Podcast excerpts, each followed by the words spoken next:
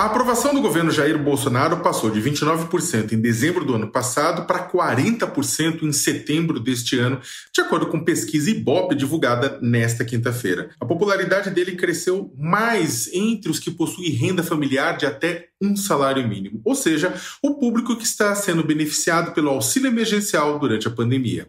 Vendo que programas sociais trazem retorno de imagem, Jair Bolsonaro se lambuzou neles. Perdemos a conta do número de vezes que seu governo o vendeu como o único pai do auxílio emergencial deixando deputados e senadores em segundo plano. A partir de 1 de janeiro, contudo, não haverá mais pagamento desse auxílio, nem programa similar para ficar no lugar se nada for aprovado no Congresso Nacional. Com isso, a tendência é que o aumento de popularidade que ele experimentou comece a derreter. Mirando a conquista da base lulista e a reeleição em 2022, o presidente da República sabe que seu futuro político depende mais de um programa de transferência de renda parrudo do que do respeito às balizas fiscais e de preocupação com o endividamento. Ironicamente, ele pode ser salvo pelo Congresso Nacional uma segunda vez. No início do ano, ele ganhou um presentão quando deputados e senadores rejeitaram sua proposta de um, um auxílio emergencial de 200 mangos, 200 reais.